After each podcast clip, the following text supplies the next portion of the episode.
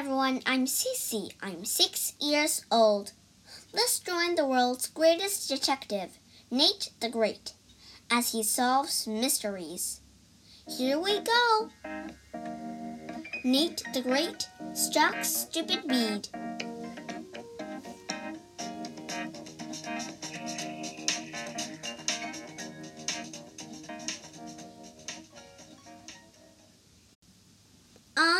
The Great Detective, was weeding my garden. My dog Sludge was digging in it. Oliver came over.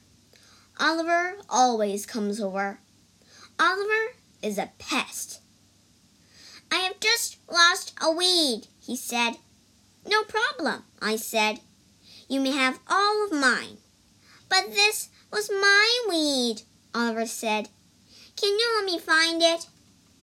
I, Nate the Great, am not going to look for a weed. I only take important cases. This is an important weed, Oliver said. I bought it for a nickel at Rosamond's Adopt a Weed sale. Rosamond picks weeds that nobody wants, and she finds homes for them. I believe it, I said. She gave me a, a certificate of ownership, Oliver said. He pointed to something sticking out of his back pocket. It was a thick, rolled up piece of paper with a ribbon tied around it. Oliver pulled the paper out of his pocket and handed it to me. I, I untied the ribbon and unrolled the paper. It was long. It had printing on it. Oliver, owner of Superweed. Superweed, born six weeks ago in the left corner of the vacant lot on Oakdale Street. Rosamond's guarantee your money back if not satisfied. There was a shiny seal stuck to the paper. It also had printing on it. See, it's an important weed, Oliver said. It also came with a record that Rosamond made to play to our weeds, to help them grow. Be proud, you're a weed, wild and free, and you might grow up to be a tree. Rosamond thinks big, I said, as well as strange. I gave the certificate of ownership back to Oliver. He put it in his pocket. Tell me, I said, what happened after you bought the weed? I took it home, Oliver said, but it looked sick. I played Rosamond's record for it. Then it looked sicker. So I went to the library and found a big book about weeds. I took it home. I read about sick weeds and healthy weeds. The book told me how to make sick weeds healthy. It gave three steps. Step one put the weed in dirt. I got a pot with dirt in it. Then I stuck the weed in it. Step two give the weed sun.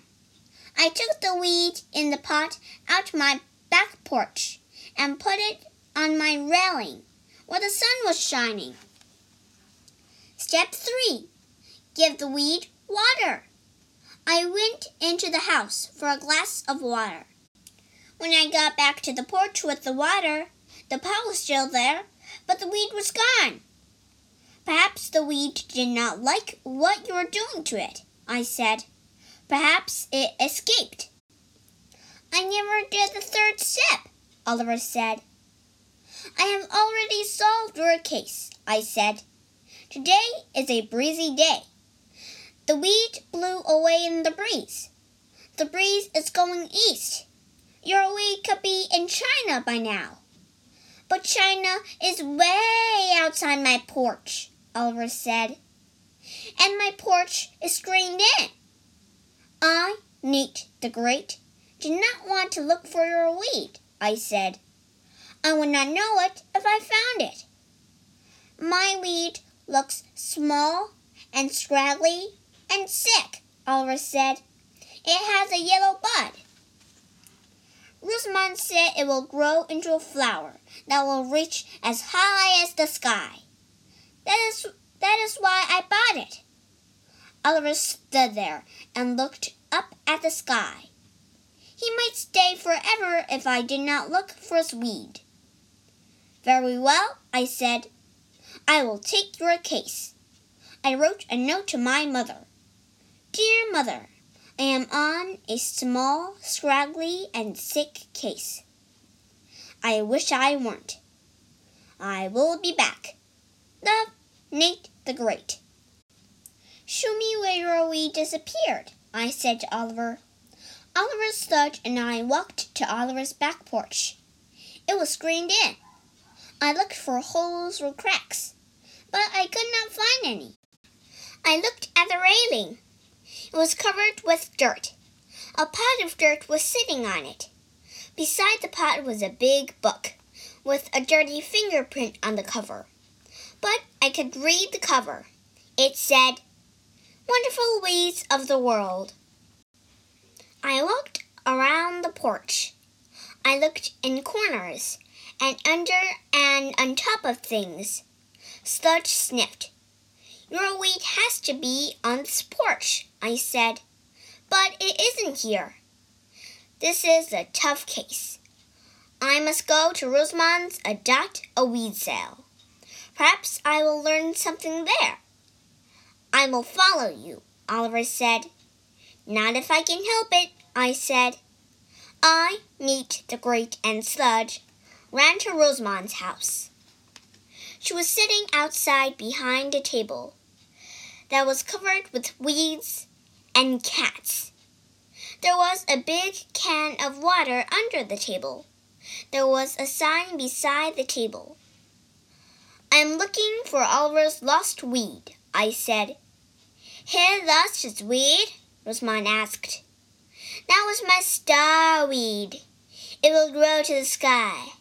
It's superweed. It's sick, I said. Oliver didn't love it enough, Rosamond said. Would you know it if you saw it again? I asked. I know all my weeds, Rosamond said. I keep a list of them in this book. Rosamond opened a book she had on her lap. Oliver's weed has a yellow bud, she said. I already know that, I said. And its name is superweed, Rosamond said. I know that too. I, Nate the Great, had a better name for it. But I do not think that Rosamond will like. Stupid weed. You have told me everything I already know, I said. Oh, good, Rosamond said. I knew I could help you. Rosamond closed her book. Annie and her dog Fang were coming down the street. Sludge ducked under the table. He knocked over the can of water. It fell on Rosamond's feet. Plop! Sloppy Sludge! Rosamond cried. You got my feet wet! This was not a good day for Sludge. He was afraid of Fang. He was also afraid of Rosamond's cats. I spoke to Annie. I am looking for a weed with a yellow bud on it. Maybe Fang ate it, Annie said. Is Fang a weed eater? I asked. Fang will eat almost everything, Annie said. Watch! Annie shouted. Fang! Weed! Fang grabbed a weed in his teeth and started to run away. You owe me two cents, Fang! Rosamond shouted. Rosamond's four cats ran after Fang. I hoped that Fang and the cats would have a big fight. I hoped they would all lose. The world, the world would be safe forever. Sludge ran out from under the table. He knew it was time to leave. We had to look for a stupid weed. But where? Perhaps we should look where lots of things grow. Perhaps we could find a clue in the woods or in a park. Sludge and I walked to the woods. We peered inside. It was dark and scary in there. It was almost as scary as Fang. I, Nate the Great, hate cases where I had to be brave. Sludge and I crawled into the woods. We heard something behind us. It was gaining on us. It was Oliver. Sludge and I hid behind a tall tree. Oliver ran into the woods. Sludge and I ran out. We ran to the park. We sat down on a bench where everything was sunny and bright and safe. I liked it there. Flowers and plants were everywhere. Was there a clue among all these growing things? Was there a weed? Suddenly I saw something. It was Claude. Claude is always losing things. He was crawling down a path among the flowers. Did you lose something? I asked. A worm, he said. It crawled into the ground. I can't see it, but I know it is in there. It is right under our noses. Can you let me find it? This was not a good day for me, Nate the Great. I had been asked to find a weed. I had been asked to find a worm. It was time to do something important. I went home and made some pancakes. I gave Sludge a bone. I thought about the case. I had to find the weed and lose Oliver. But I was stumped. The weed could not have left Oliver's porch, but it wasn't there. I thought about clues. What had I learned? The weed's name was Superweed. I knew that was not important. The weed had a yellow bud. Maybe that was important? Maybe it wasn't. The weed was last seen inside a pot on Oliver's railing last seen was always important. What was Oliver doing just before the weed disappeared? He was reading from a book and looking at his weed and turning away from his weed to go into his house. Were those clues? I thought of Rosamond. She was strange. That was not a clue. That was her problem. Then I thought about her book and her can of water. Hmm. I looked at Sludge eating his bone. He always tried to help with my cases, but all he had done was knock over Rosamond's can of water. Was he trying to tell me something? I thought about Claude and his worm. Suddenly, I knew I had a lot of good clues. I had to go back to Oliver's house. It was hard to do. Oliver was sitting on his back porch.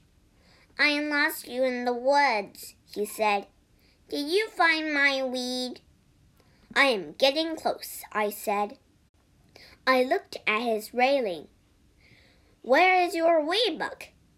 I took it back to the library, Oliver said. Then I, Nate the Great, must go to the library. I will follow you, Oliver said. I knew it, I said. Sludge and I rushed to the library. Sludge had to wait outside. I went inside. I looked for a weed books. I found Wonderful Weeds of the World. It had a dirty fingerprint on the cover, so I knew it was Oliver's copy. I pulled it down.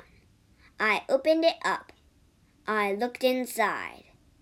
I found what I knew I would find. Oliver's weed. It was between two pages. It was pressed began against step three. It did not look sick anymore. It looked dead. I took the weed from the book and put the book back on the shelf. I knew that steps one, two, and three could not help Oliver's weed. Nothing could help Oliver's weed. I left the library. Oliver was outside with sludge. I held up the weed with both hands. It needed both hands to keep it up. Here is your weed, I said. The case is solved. How did you find it? Oliver asked. Clues, I said. Lot of clues. I saw Claude looking for a worm in the ground. He said he could not see it, but he knew it was in there, just under our noses. I thought about that. Your weed could have been in something close by, but we still could not see it. What was near the pot? What was just under our noses? Your weed book. But you gave me the biggest clue when you said you were using the book when the wee disappeared. When I saw your book, it was closed. I remembered reading the title on the cover. It had to be closed for me to do that. But it should have been open because you were still using it. Rosamond closed her book when she was through with it. Why was your book closed when you weren't through with it? Oliver shrugged. I, Nate the Great, will tell you why. The breeze blew it closed while you were getting the water. So what? Oliver said. After the weed fell into it, I said. Why? Oliver gasped. Why would the weed do that? Because it was hit by the certificate of ownership sticking out of your back pocket. When you turned to go into your house, the certificate hit the weed, and the weed fell into the book. Plop! Just like Rosamond's can of water fell over when Sludge hit it. Turn your back to the pot, Oliver. Oliver turned. Aha! Your certificate is aimed directly at the pot. Perfect aim. I wasn't trying, Oliver said. Your weed was sick, I said. It was in dry dirt. It was easy for the pot to plop. It was right under our noses, but we couldn't see it, just like Claude and his worm. So my weed didn't go to China, Oliver said. I, Nate the Great, make a few mistakes. Oliver stared at his weed. This weed looks terrible. It will never reach the sky. I am going to Rosamond's house to get my nickel back. I am going home, I said. I said goodbye to Oliver. I liked doing that. I will be over later, he said. I know it, I said. Sludge and I went back to our garden. I started to weed again. But I was tired of weeds. Perhaps Rosamond could come over and pick them all. She would give them names and homes. That would make everybody happy, especially me. I had better things to do. I Nate the Great went back to the library and took out a good, clean book.